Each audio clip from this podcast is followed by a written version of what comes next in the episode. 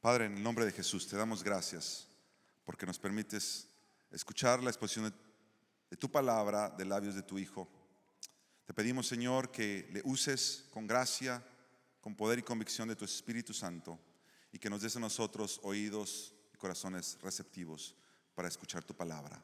En el nombre de Jesús. Amén.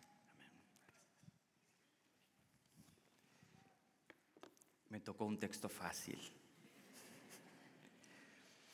Estamos muy felices con mi esposa de poder estar esta mañana con ustedes. Hemos tenido una hermosa, unos días hermosos junto a Pastor Sergio, su esposa, Rosita, el Pastor Aníbal, Jonathan. Eh, y nos hemos sentido muy amados, muy bienvenidos. Y ahora conocerlos a ustedes para nosotros es también una caricia de parte del Señor. Traemos saludos de la congregación de Miami y de nuestros dos hijos. Y estábamos emocionados de poder llegar y compartir con ustedes la palabra de Dios que tan bien nos hace. Y quisiera repasar rápidamente lo que hemos visto en las últimas semanas. Estamos hablando eh, de la última semana de Jesús, especialmente este martes antes del Viernes Santo, que ocurre del capítulo 21 al capítulo 26, suceden todas estas cosas. Y estuvimos viendo que en el capítulo 22 Jesús comienza a responder preguntas de los fariseos. El fariseo quería hacer tropezar, quería exponer a Jesús de alguna manera. Pero lo que encontramos ya en este capítulo 23 es que Jesús termina de hablar con los fariseos. Y si leen el versículo 1 de este capítulo, dice, entonces Jesús ahora le habla a la multitud y a sus discípulos. Deja de hablar con los fariseos y se concentra en el pueblo, en sus discípulos, y comienza a advertirles de la actitud de los fariseos. Por eso el mensaje de hoy es el rey que advierte. Y no es la primera vez que Jesús advierte a sus discípulos de la actitud de los fariseos. Si leemos en el mismo Evangelio, en el capítulo 16, versículo 6, dice Mateo 16, 6, Jesús les dijo, mirad, guardaos de la levadura de los fariseos y de los saduceos. ¿Por qué guardaos? ¿Por qué cuídense? ¿Por qué a sus discípulos no les dijo, no se junten con ellos, evítenlos? Es imposible. Están entre nosotros, van a llegar con crítica, con malos deseos, y Jesús dijo, cuídense. Ahora, no dijo, cuídense del ataque de ellos, cuídense de ser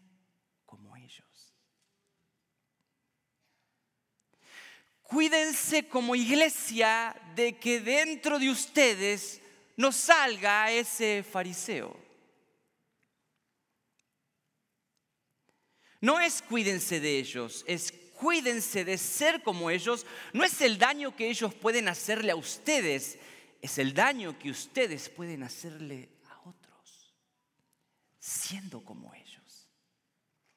Y yo creo que en este capítulo 23, Jesús ahora habla con sus discípulos y les dicen, no hagan lo que ellos hacen. No sean como ellos son. Porque en realidad es que todos podemos tener una actitud de fariseos. Iglesia, cuídense. Cuida tu corazón. Cuida a tu hermano, de ti mismo y de esa actitud. En estos versículos Jesús dijo, no hagáis, no caigan en el error. Es una advertencia que debemos revisar día a día. ¿Cómo estoy yo pensando de mi hermano? ¿Cómo estoy yo hablando de mi hermano? ¿Cómo yo estoy exigiéndole a mi hermano?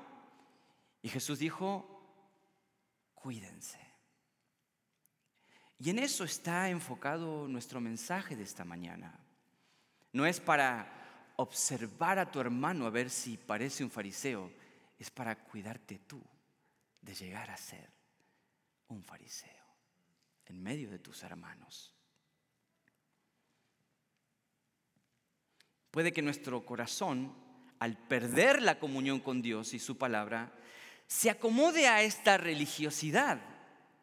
Y si no mantenemos nuestra comunión con Cristo, probablemente caigamos en el error religioso. El pastor Aníbal la semana pasada dijo, estar maravillado con Jesús es el antídoto para no caer en una actitud religiosa. Y yo quiero profundizar en esta verdad dicha por el pastor Aníbal y hacer la pregunta, ¿por qué si yo no estoy maravillado con Jesús puedo caer en una actitud religiosa? Cuatro puntos importantes antes de entrar en el pasaje. Primero, porque al no estar satisfecho en lo que Jesús hizo, voy a buscar estar satisfecho mediante lo que yo haga. Porque si no estoy maravillado y la obra de Cristo no es suficiente, buscaré que mi obra sea suficiente. Porque al no ser Cristo el máximo ejemplo de admiración, me postularé yo para hacerlo. ¿Por qué si no estoy maravillado con Jesús caigo en una actitud religiosa? Porque al no tener a Cristo como ejemplo de suma perfección, estaré más pendiente de la imperfección de mis hermanos. Desviar la mirada de Cristo automáticamente la pone en mi hermano. Recuerdo una vez, un líder de alabanza vino a hablar conmigo y me dijo, no tengo más ganas de dirigir la alabanza. ¿Por qué? ¿Qué te llevó? Eras un joven lleno de pasión, de amor y me dice, lo que pasa es que el bajista no, no es tan comprometido. Siempre dicen lo mismo de los bajistas. No sé cómo es acá la, que canta escucha música secular. La corista escucha música secular. el baterista deja comida en el... Y yo le dije, ¿en qué momento dejaste de mirar a Cristo? ¿En qué momento tu deseo por adorar a Dios dejó de estar clavado en la vida de Cristo y comenzó a estar influenciado por la imperfección de tus hermanos. Por eso la frase que escuchamos la semana pasada tiene mucho sentido. Al perder toda mi admiración por la vida de Cristo, voy a caer en una actitud religiosa. Ahora, antes de entrar en nuestro yo quiero hablarte un poco de quiénes eran este grupo religioso de la época muy estrictos, los fariseos. Los fariseos tenían una característica identificable, eh, algunos puntos rápidos que puse en pantalla. Primero, el fariseo siempre tiene un problema en cómo los demás hacen las cosas. ¿O no? ¿Alguno conoce a alguien así? Saquemos un espejo y mirémonos a nosotros. A Jesús le dijeron, ¿por qué tus discípulos no ayunan? ¿Ven? El problema es en cómo mi hermano hace las cosas. Eso es una actitud de un fariseo. Punto dos, los fariseos se alimentan y se nutren de la alabanza y la admiración de otros hacia ellos. Salen inflados cuando alguien le dice, hermano, hoy, como dicen en Cuba, te la botaste, no sé cómo dicen esa frase aquí, ¿no? ¿Cómo, es en México? Te aventaste. Ándale.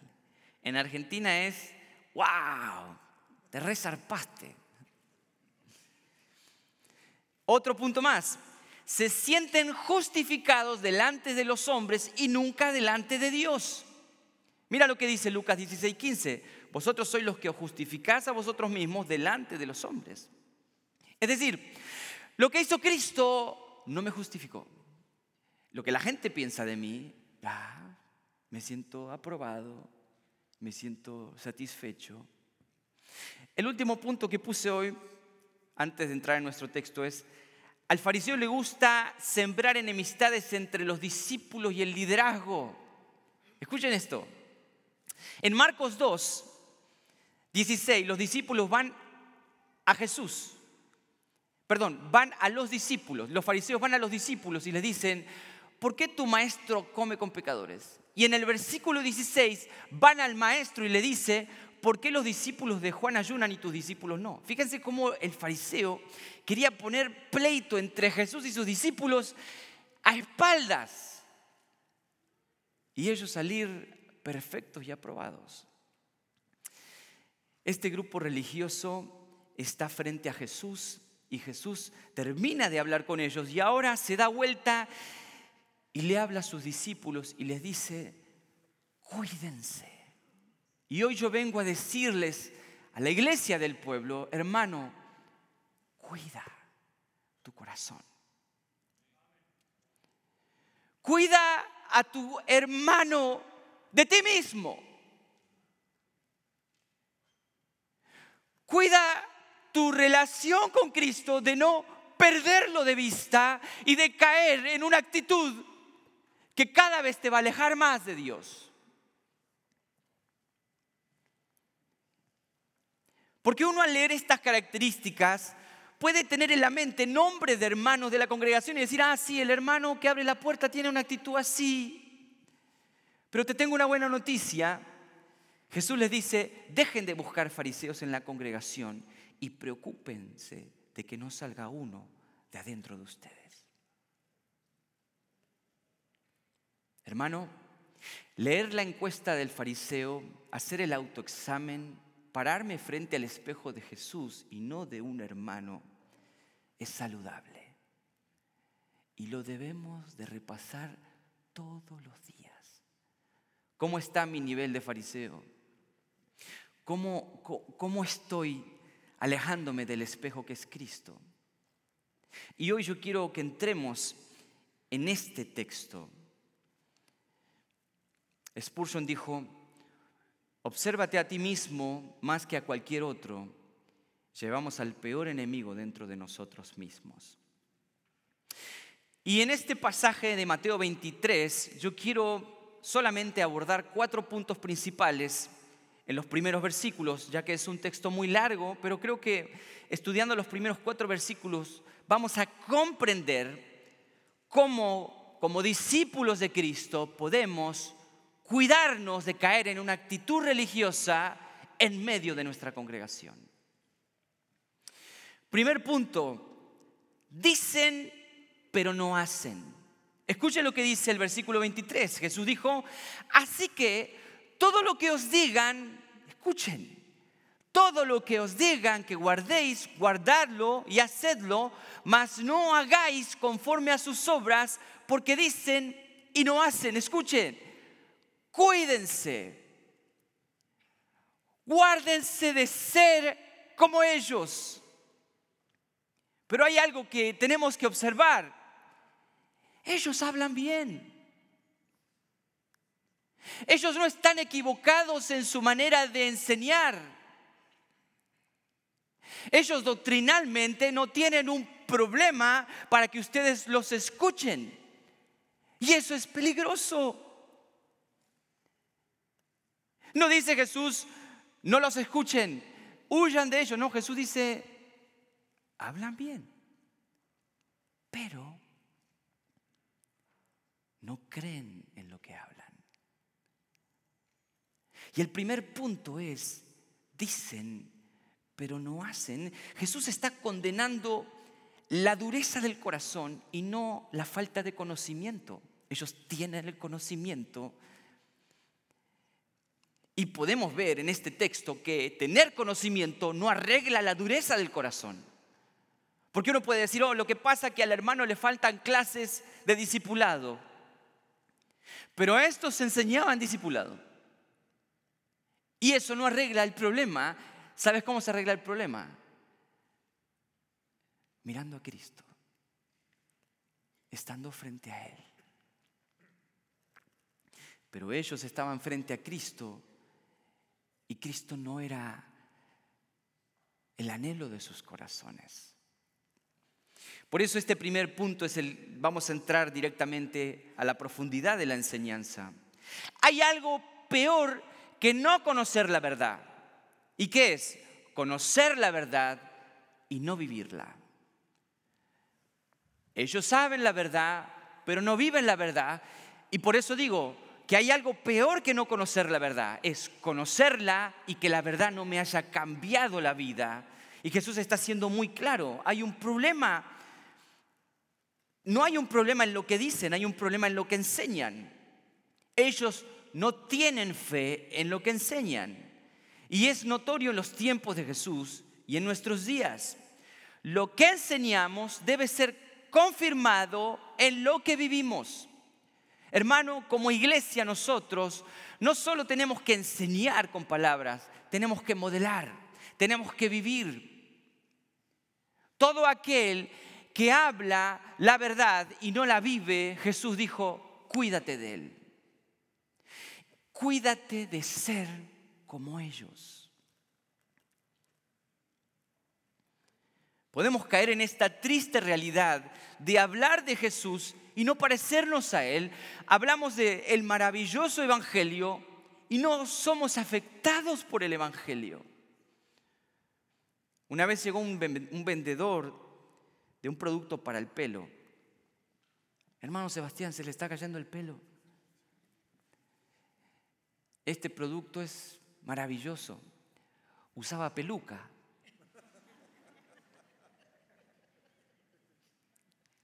Muy bueno el speech, muy buena la introducción del producto maravilloso, pero no cambió su vida. Un mal vendedor, una persona que no experimentó el producto maravilloso y todo aquel que habla del Evangelio y no se le llenan los ojos de lágrimas, necesita reconsiderar el mensaje. Necesitas conocer realmente lo que la cruz hace en tu vida. Llegaste a la cruz no por la vía dolorosa, llegaste a la cruz por la entrada triunfal, no. A la cruz llega desde la miseria, desde las profundidades de mis pecados, sin opción de salvación. Como decía estos días el pastor Sergio, el huracán de la ira de Dios corriendo a mis espaldas, indefenso, sin posibilidad de ser salvo, como aquel deudor que le dijo, te pagaré en esta vida y en la próxima. Y el rey le perdona la deuda. Y llegamos a la cruz desesperados, sin posibilidad de ser salvos. Y la cruz se convierte en lo más hermoso que nos pasó en la vida. Y ahora no solo predicamos, lloramos, agradecemos. No dejamos de hablar del producto pero los fariseos hablaban y no hacían. Y Jesús dice, cuídense de solamente hablar de la cruz.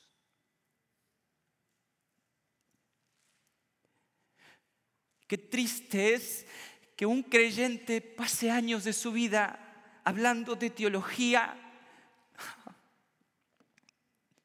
hablando de las doctrinas de la gracia de memoria con versículos, con citas, con títulos. Y que no te enamore su manera de hablar. Qué vida seca. Qué vida nula. Pero bendito aquel niño que sigue viendo la cruz como el primer día diciendo, qué glorioso Salvador. Y Jesús dice, cuídense. Cuídense de perder eso. Cuídense de caer en el error de convertirse en palabreros y dejar de experimentar la locura de la cruz. No caigamos en ese error, iglesia. No caigamos en el conformismo de perder la comunión con Jesús. No hay brillo en sus ojos. Y tú lo notas cuando un religioso no ha sido transformado por la vida de Jesús, es que no ha descendido a sus miserias. Spurgeon dijo, y esto, esto pasa por el orgullo. Esto pasa porque yo considero que yo soy más importante que la obra de Cristo o que ya no necesito. Y Spurgeon dijo, si no corto cada día la hierba del orgullo, a la semana la tengo hasta el cuello. Por eso necesitamos en humildad llegar a la cruz y hablar de este mensaje. Iglesia, cuídense.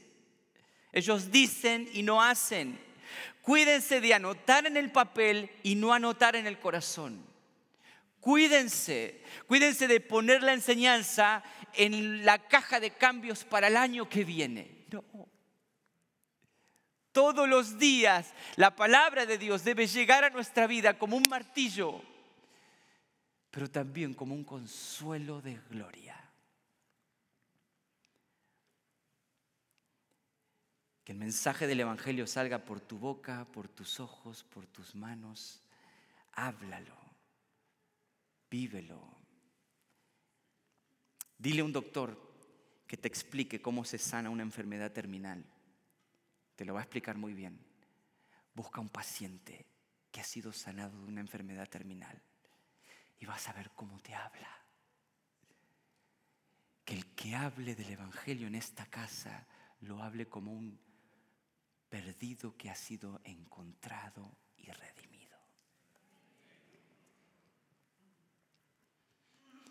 Cuídense de ser como ellos porque ellos hablan y no hacen.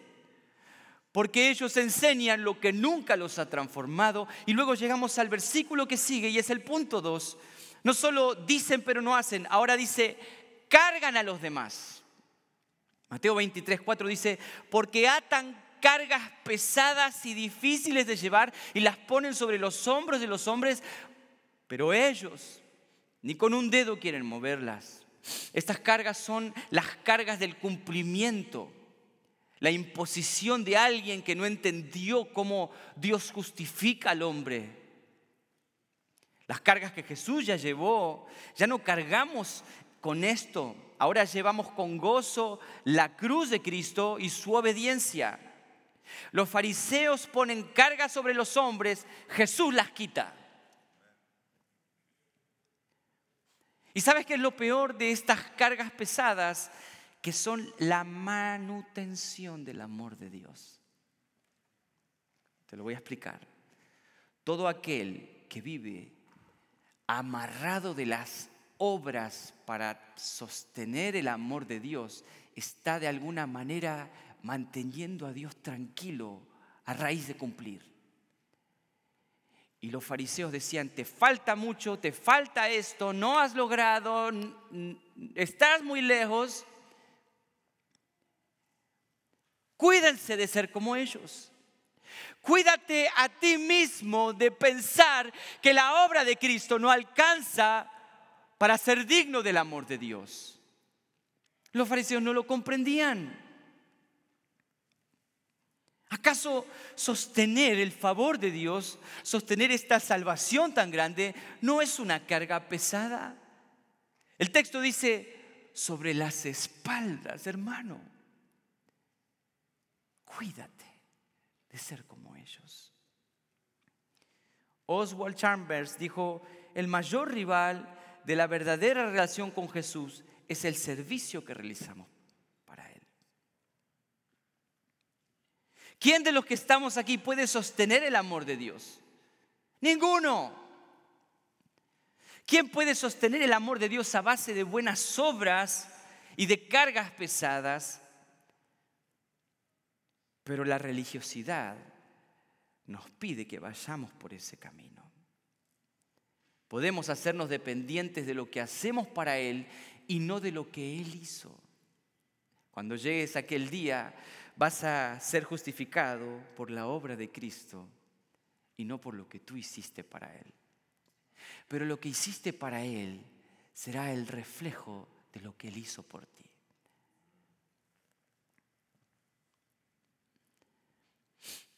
A los fariseos no les alcanzaba. Este pensamiento gobierna la mente de aquel que aún no ha comprendido lo incomprensible. Dios justifica a sus hijos por medio del, sacrificio de Jesús. Y esto lo creemos por medio de la fe en Jesús. Pero ellos no les alcanza la sola fe. Ellos necesitan fe y algo más. Cuídense de ser como ellos. Jesús dijo en Mateo 11, mi yugo es fácil y ligera mi carga. Pero estas palabras eran una ofensa para los religiosos de aquel tiempo. Hermano, algo más que quiero decir. Todo aquel que se ha acostumbrado a tener una relación con Dios a base de cargas pesadas, tiene un problema mental también. No puede dormir en paz, pero al mismo tiempo cuando hace algo para Dios ya se siente mejor. Y lo peor es que hay congregaciones enteras que adoptan este sistema porque a los líderes les conviene. Tener a la iglesia activa a base de amenazas de que vas a perder el favor de Dios y todo el mundo activo. Pero cuando uno entiende lo que Dios ha hecho por nosotros, las obras son de justicia, son de gracia y son fruto de nuestra comunión con el Señor. Jesús dice, cuídense, no solamente de hablar y no hacer, ahora cuídense de hacer sin sentido. Cuídense de hablar y no hacer y ahora cuídense de hacer lo que no tienen que hacer. Sostener el amor de Dios con cargas pesadas, no. El Señor nos ama con amor incondicional en Cristo Jesús. Tercer punto, avanzamos. Capítulo 23, versículo 5.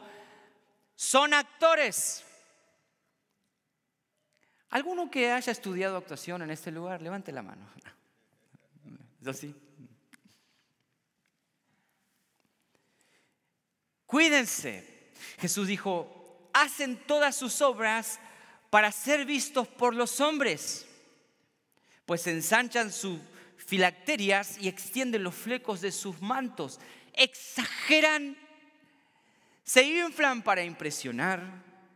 Así son, todo lo hacen para promover espiritualidad, esperan admiración, aprobación de los demás. Cuídense de hacer las cosas para ser vistos. Es la misma advertencia a sus discípulos. Necesitamos una iglesia sana que solamente toda la audiencia sea Dios. Él es toda tu audiencia. Cuando hay diez, cuando hay uno.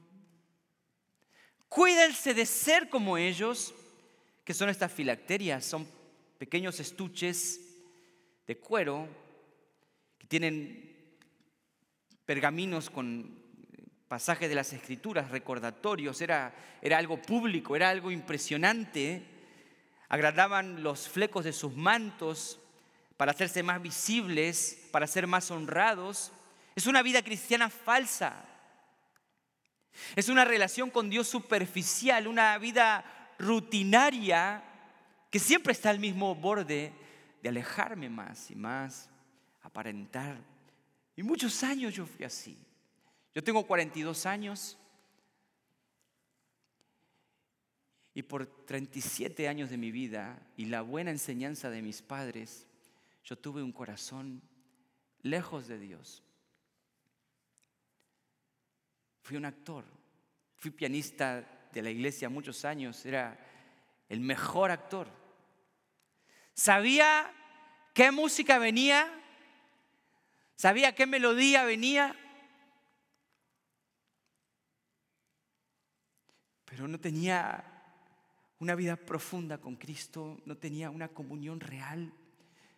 La palabra de Dios era aburrida, los estudios bíblicos eran la oportunidad para pensar otra cosa. Era un actor. Y hoy tenemos congregaciones llenas de hermanos que, que se acostumbran a vivir de esa manera, esperando que un día algo pase sobrenatural en algún servicio y me llame la atención más, o me sienta al borde de la muerte para hacer unas cuentas claras y ponerme las pilas con Dios. Y qué triste es acostumbrarse a la actuación. Y qué triste es acomodarme a ser un actor de reparto para Dios. Total, nadie lo nota. Total, se agradan de mi servicio al Señor.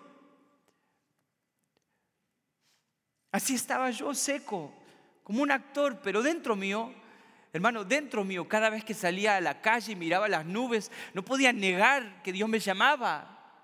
No podía negar que Dios estaba esperando que yo experimente su amor a profundidad. Era un actor. Y Jesús dice, no sean como ellos, porque podemos ser. Podemos caer en la trampa de fingir una comunión con Dios y de decir palabras muy bonitas en el grupo y de hacer un par de obras que nos hagan sentir aceptados por los demás. Y Jesús dice, es muy finita la distancia entre realmente amar a Dios o fingir que lo amo. Iglesia, cuídense. Cuidemos a nuestros hermanos. Así estaba yo. No sean como ellos. El versículo 28 de este pasaje dice, por fuera a la verdad os mostráis justos, pero por dentro Él les dijo sepulcros. Sepulcro es muerte, sepulcro es abandono, olvido, una vida sin Dios por dentro. Por fuera canto, por dentro estoy seco. Qué aterrador y qué peligro estar ciego y sentirnos justos porque actuamos. Pero amado, tengo una noticia para ti. Si te identificas, hoy puede ser tu último día de actor de reparto. Y la comunión con Dios paga mejor. Y la comunión con Cristo paga mejor. Y la paga es eterna. Y llena de esperanza. Y hoy puedes dejar de actuar tu comunión con Dios. Puedes quitar ese maquillaje que entre otros se ve muy bien. Pero cuando llegues a casa, tú sabes que necesitas a Dios cuídate de ser como ellos, dijo Jesús. Y Dios nos quiere sanos de esa religiosidad, Dios nos quiere libres de esta carga pesada. Y llegamos al último punto de esta mañana. El versículo 6, no aman a Dios. Ahí está el problema de ellos. Ellos no aman a Dios. Ellos aman otra cosa en la casa de Dios. Ellos se preparan, se visten muy bien, estudian y llegan como si amasen a Dios, pero lo que aman es otra cosa. Aman la silla principal, aman el centro de atracción. Y Jesús dice, no sean como ellos. Y para muchos este pasaje es duro y, y uno puede decir, uy, qué duro el pastor invitado, no lo inviten más. Está bien. Pero en realidad es un mensaje lleno de compasión. Jesús les habla a sus discípulos, a los que van a quedar, y nos habla a nosotros y nos dice, cuídense de que esa actitud no salga del corazón. Y por ahí estamos estancados años dando vuelta en el mismo lugar, anhelando los mismos deseos en la congregación. Y un mensaje como esto nos puede ayudar a entender que realmente fuimos llamados a estar con Jesús a vivir como una iglesia sana de religiosidad, libre de juzgarnos entre nosotros y de ver a todos como hermanos en Cristo. Los mejores asientos en las sinagogas, en la sinagoga eran los que estaban enfrente de la plataforma elevada. vistos por la congregación. Esto es amar otra cosa que no sea Dios, es tener el centro del corazón, otra gloria que no sea la gloria de Dios, es la gloria para nosotros. El pastor Sergio me contaba de este mal que, que estuvo en mí, que estuvo en él, que estaba en muchos de nosotros. No sean como ellos. Tener un problema con que Dios se siente en la silla principal de la congregación. ¿Qué problema? Pensar que yo merezco ese asiento. ¿Qué problema? Eso es una oferta satánica. El diablo le dijo a Jesús, te daré los reinos. Eso está en el corazón de alguien que escucha el corazón. Asegúrense de amar a Dios, asegúrense de darle toda la gloria a Dios. Amar el primer lugar fue el pecado que destituyó a Satanás del cielo. Y eso puede aplicarnos a todos, desde los que predicamos, los que cantamos, los que abrimos la puerta, los que hacemos misiones, todos podemos caer en el error de amar la exposición. No amemos lo que ellos aman, dice Jesús. No anhelemos lo que ellos anhelan. Y el versículo 8, ahora Jesús deja de hablar de cómo son ellos y habla de cómo son los discípulos. Mira lo que dice el versículo 8. Pero vosotros, ustedes son distintos. Ustedes ya tienen un maestro que es Cristo. Y todos ustedes son hermanos. Si te das cuenta, cómo Jesús, en vez de atacar a sus discípulos, está advirtiendo, porque es un rey que advierte y luego afirma, ustedes son iguales, son hermanos. Voy a decir algo. En el espejo de cada uno en esta congregación jamás tiene que estar tu hermano. Porque si tú en tu espejo tienes a tu hermano, o te puedes sentir peor o te puedes sentir mejor. Y puedes encontrar errores en el espejo porque estoy seguro que el hermano que tienes al lado hace mucho ruido. Pero cada uno en este lugar debe tener en el espejo la imagen de Cristo. Y el error siempre va a ser tuyo. Y la necesidad de cambiar siempre va a ser tuya. Eso es saludable. Así que comienza a modificar la manera en la que ves a tus hermanos y considera cuánto Dios le ama para ser un redimido igual que tú y que esté a tu lado. Pero el mensaje de esta mañana llega diciéndonos, cuídense de que salga de tu corazón religiosidad y que interrumpa el crecimiento tuyo y de los demás. Vosotros no sois como ellos, ustedes tienen un maestro y son todos hermanos, y eso es lo que somos. Tenemos el mismo valor, estamos en la misma silla, estamos sentados en los lugares celestiales con el maestro de los maestros. Y me gusta que Jesús ya no está diciendo cómo no debemos ser, ahora dice cómo realidad somos. Mira lo que dice el versículo 11. El que es mayor entre ustedes, ahora sea el siervo. Porque si alguno de ustedes se quiere comenzar a enaltecer, pues la palabra de Dios es efectiva. Le lleva para abajo de una manera saludable. Porque somos hermanos. Amado,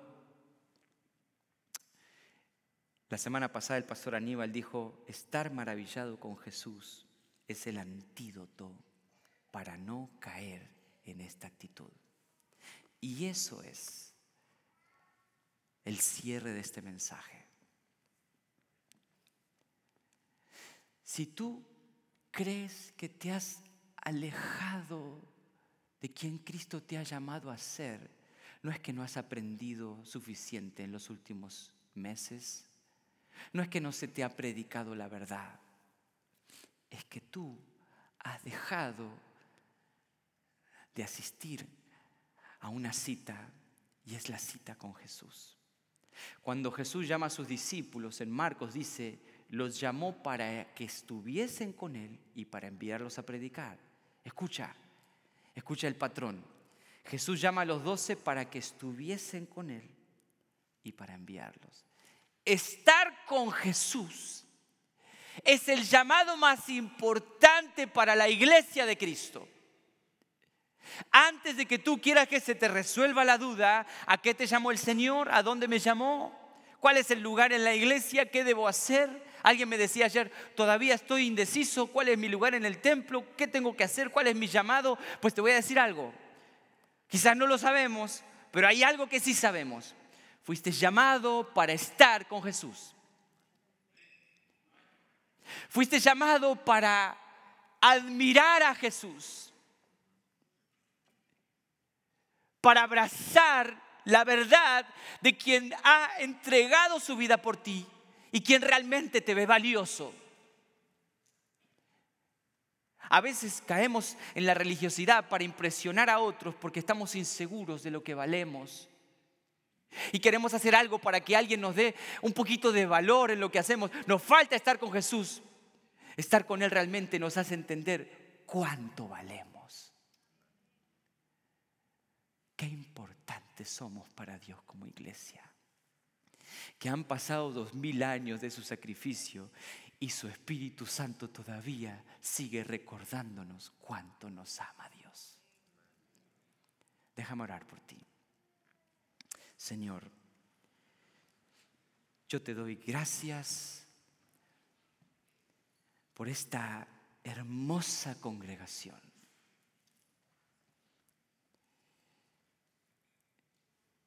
Y este mensaje llega como una advertencia de amor y quizás alguno está hundido en las aguas de la religiosidad y perdido de la mano de Jesús nuestra mayor admiración y corona.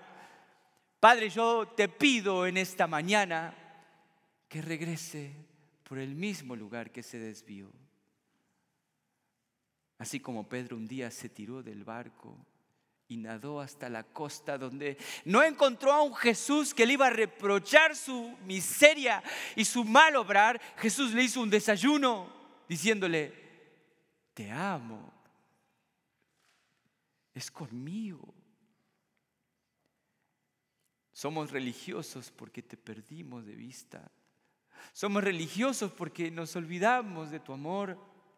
Somos religiosos porque perdimos la seguridad del valor que tú nos das y yo te pido que por tu gracia y por tu espíritu en esta mañana, este mensaje, anime a mis hermanos que están en estas aguas de religiosidad y vuelvan a encontrarse con el maravilloso Jesús.